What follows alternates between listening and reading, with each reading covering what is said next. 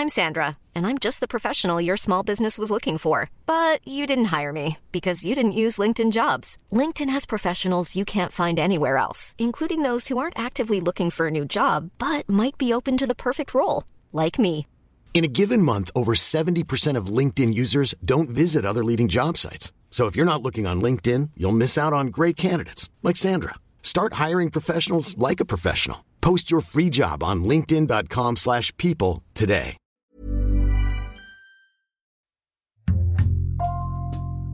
Bonjour, c'est Jules Lavie pour Code Source, le podcast d'actualité du Parisien.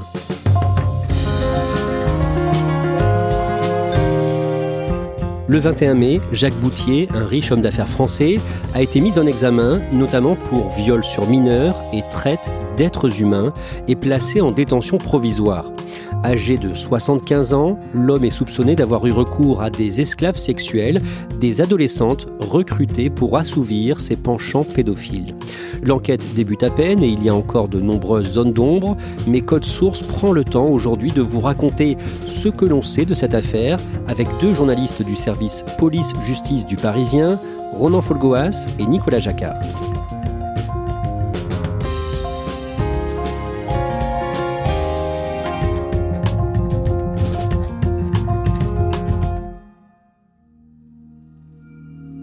Nicolas Jacquard, le 15 mars, une jeune femme de 22 ans, que l'on appellera Kenza, pousse la porte du commissariat du 19e arrondissement à Paris.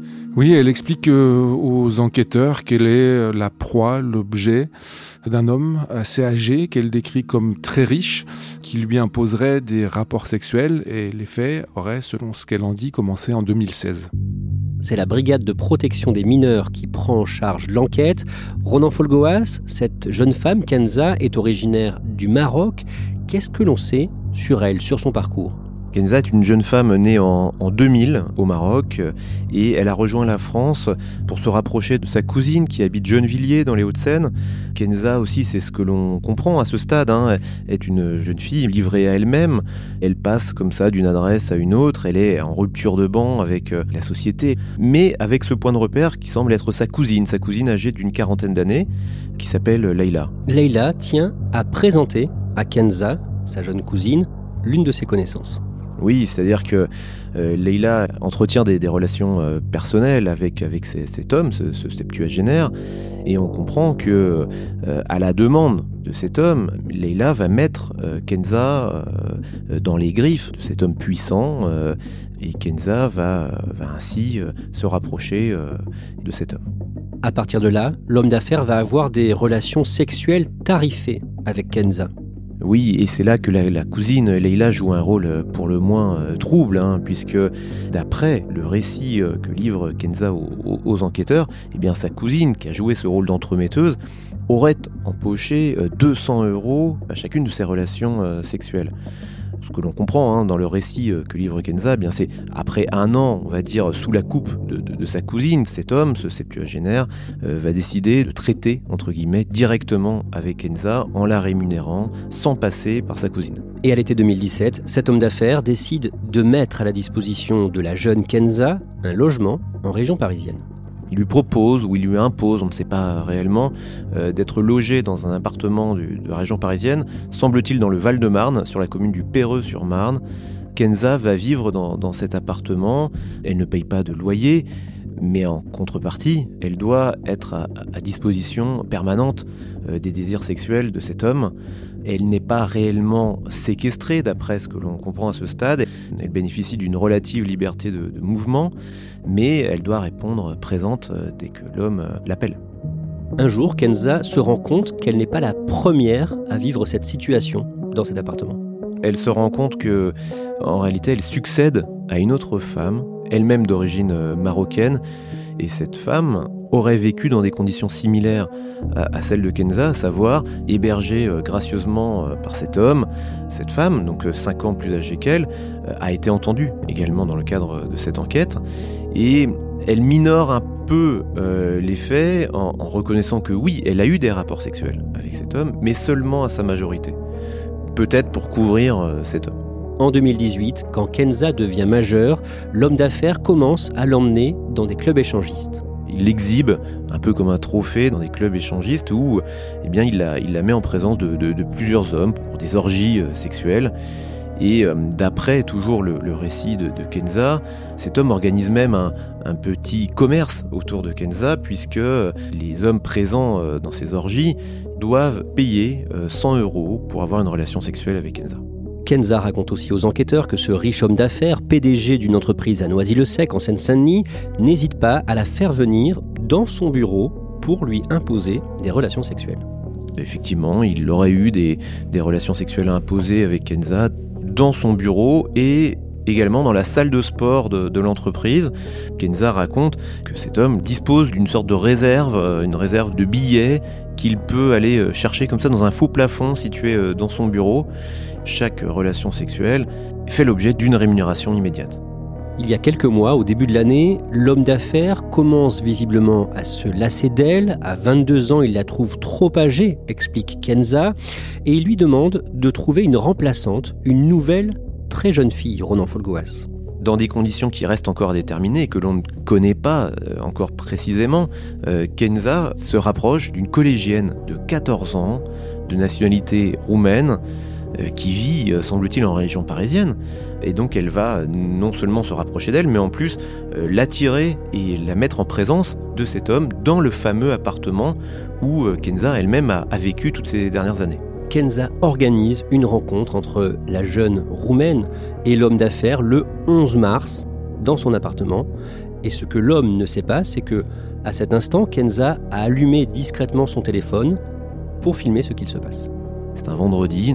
Cet homme ne, perd pas de temps, si j'ose dire. Il va, euh, il va au lit, il se retrouve au lit euh, avec, cette jeune fille de 14 ans qui elle-même euh, se retrouve complètement dénudée. L'homme lui-même est, dénudé. Il se rapproche d'elle, il, lui caresse la poitrine, d'après le, récit que cette jeune fille fera aux enquêteurs, et il lui demande un rapport euh, sexuel. Et euh, la jeune fille euh, s'y oppose, ce qui agace profondément l'homme, qui est déçu évidemment de ne pas avoir ce qu'il recherche.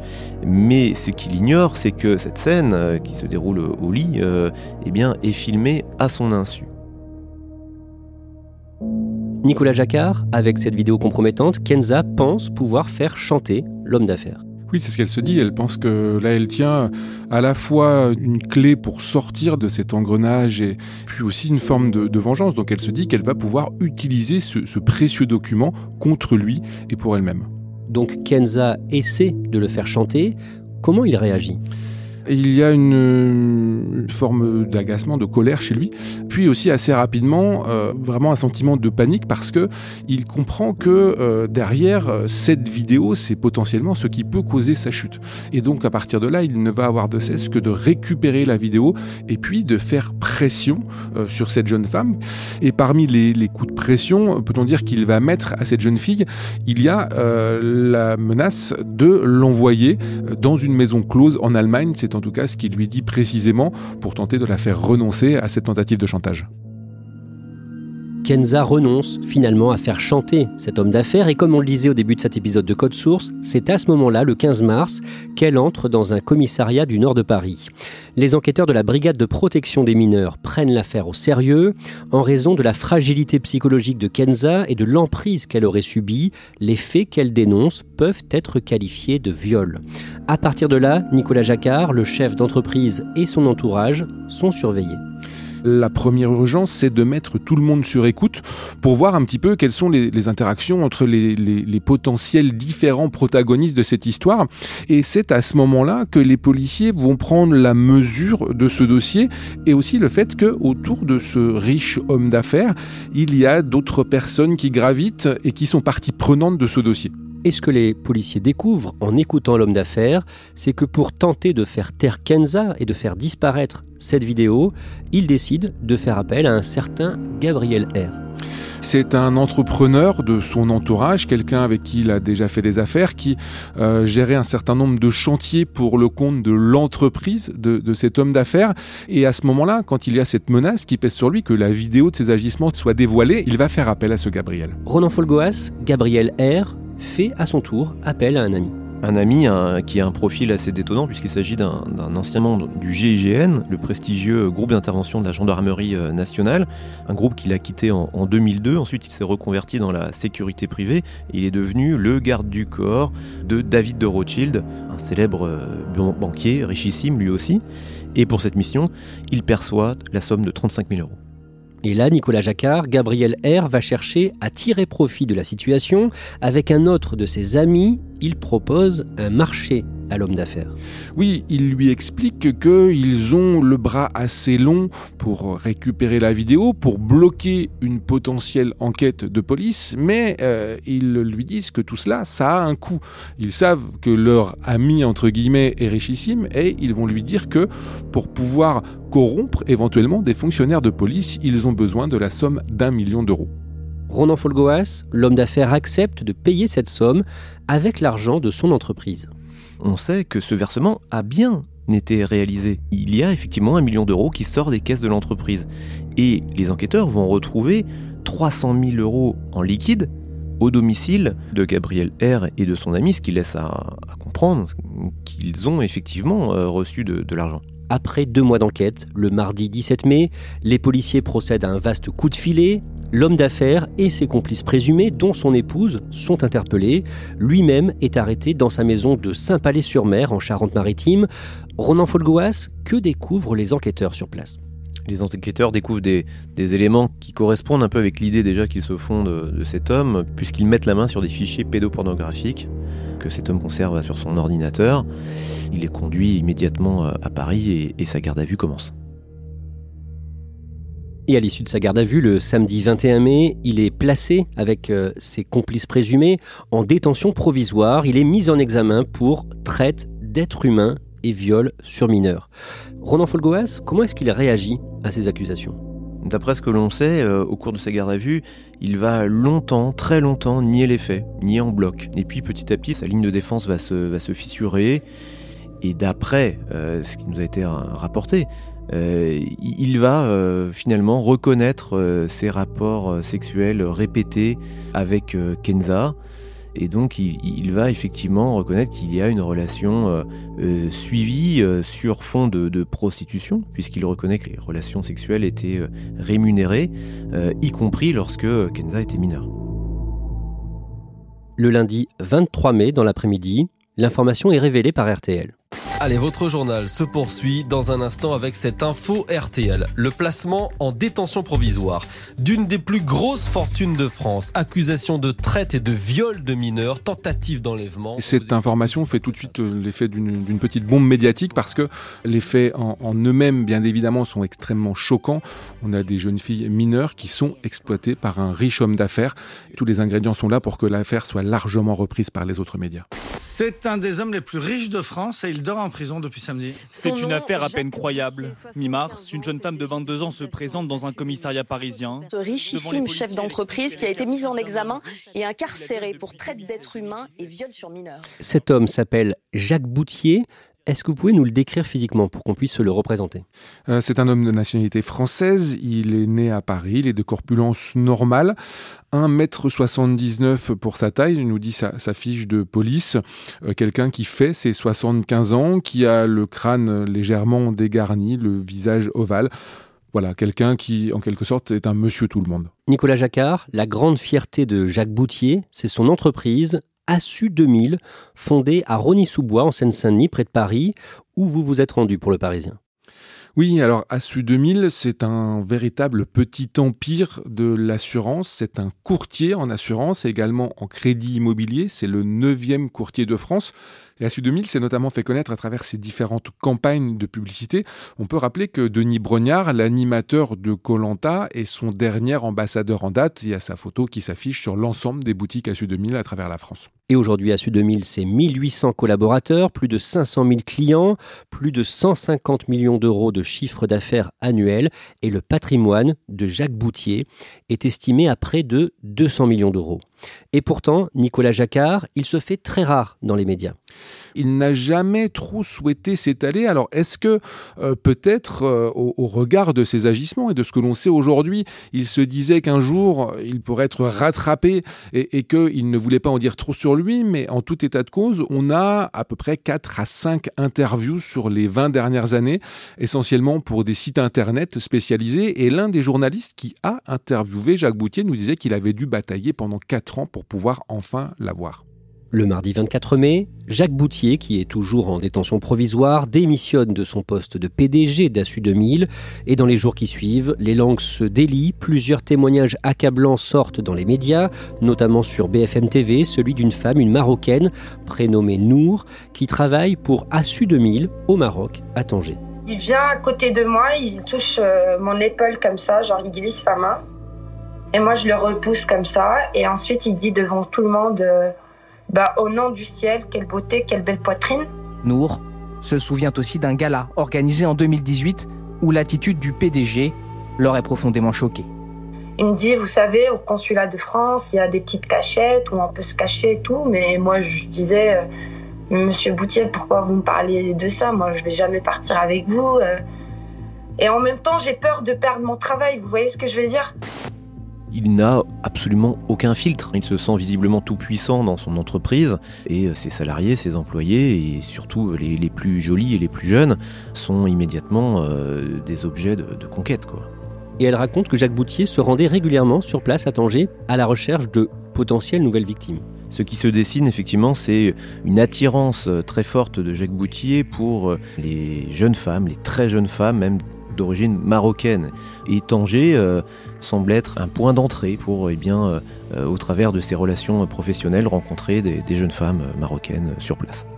Ce qu'il faut savoir, c'est qu'à Sud-2000, à Tanger, possède un call center, un centre d'appel avec majoritairement des très jeunes femmes qui y travaillent entre 18 et 22 ans et d'anciennes salariées de cette structure-là expliquent que quand Jacques Boutier venait au Maroc, vraiment, il venait faire son marché parmi ces jeunes filles. Il en invitait certaines à des soirées privées dans les villas qu'il louait à ce moment-là. Elles recevaient alors des cadeaux, lui demandaient à ce qu'on leur offre par exemple des téléphones portables, et bien sûr, c'était moyennant des rapports sexuels qui avaient lieu lors de ces soirées-là. Il y a aussi le témoignage de Delphine, une ancienne franchisée du groupe ASU 2000. Elle dit avoir été témoin du comportement de Jacques Boutier pendant un séminaire, Nicolas Jacquard. Oui, et, elle raconte, comme d'autres, euh, le, côté extrêmement sexualisé de ces séminaires d'entreprise avec euh, euh, des cadres dirigeants qui ne faisaient qu'acquiescer aux propos graveleux de Jacques Boutier, à ses invitations à l'adresse de ses salariés femmes à venir le rejoindre dans sa chambre lors de ces séminaires. Tout cela concourt à montrer une, une ambiance d'entreprise lors de ces rassemblements extrêmement malsaines. Je suis euh, venue avec toute mon équipe, dont une jeune femme euh, qui est toute jeune puisqu'elle a 18 ans et en alternance dans mon entreprise. Il a commencé à dire à cette jeune fille qu'elle était très jolie, qu'elle lui plaisait, que si elle voulait, elle pouvait le rejoindre dans sa chambre. Je me suis interposée en lui disant, vous voyez pas que cette jeune fille n'a que 18 ans et qu'elle pourrait être votre petite fille? Il m'a dit, bah quoi, euh, vous pensez qu'elle a jamais vu le loup? Du coup, il m'a carrément proposé de, bah, de venir l'accompagner, hein, tout simplement. Et donc là, je lui ai dit, vous avez pas honte Et là, il m'a regardé d'un air euh, très autosuffisant en me disant non, jamais. on était une dizaine de personnes qui ont tout entendu euh, ce qui s'est passé à ce moment-là. Hein. Et pour elle, tout le monde était au courant de ces agissements, hein, mais aucune mesure n'a été prise. Elle explique que ces cadres ne faisaient qu'acquiescer à ce que disait Boutier parce que ben voilà, c'est le patron, c'est le PDG, c'est le fondateur de l'entreprise, c'est lui qui dirige tout. Tout le monde, j'allais dire, était à sa botte, homme comme femme. Ronan Folgoas, on sait combien il y a de victimes au total? D'après ce qui ressort de l'enquête pour l'instant, trois jeunes femmes, voire des jeunes filles mineures, ont été identifiées. Il y a donc Kenza, qui est la plaignante à l'origine de cette affaire. Il y a la personne qui la précédait, euh, 5 ans plus âgée qu'elle. Puis il y a cette collégienne de 14 ans d'origine roumaine. Mais l'enquête ne fait que commencer. Et il y a peut-être d'autres victimes qui remontent aux années précédentes, puisque ce système a peut-être débuté bien, il y a bien longtemps, plusieurs années, plusieurs décennies éventuellement.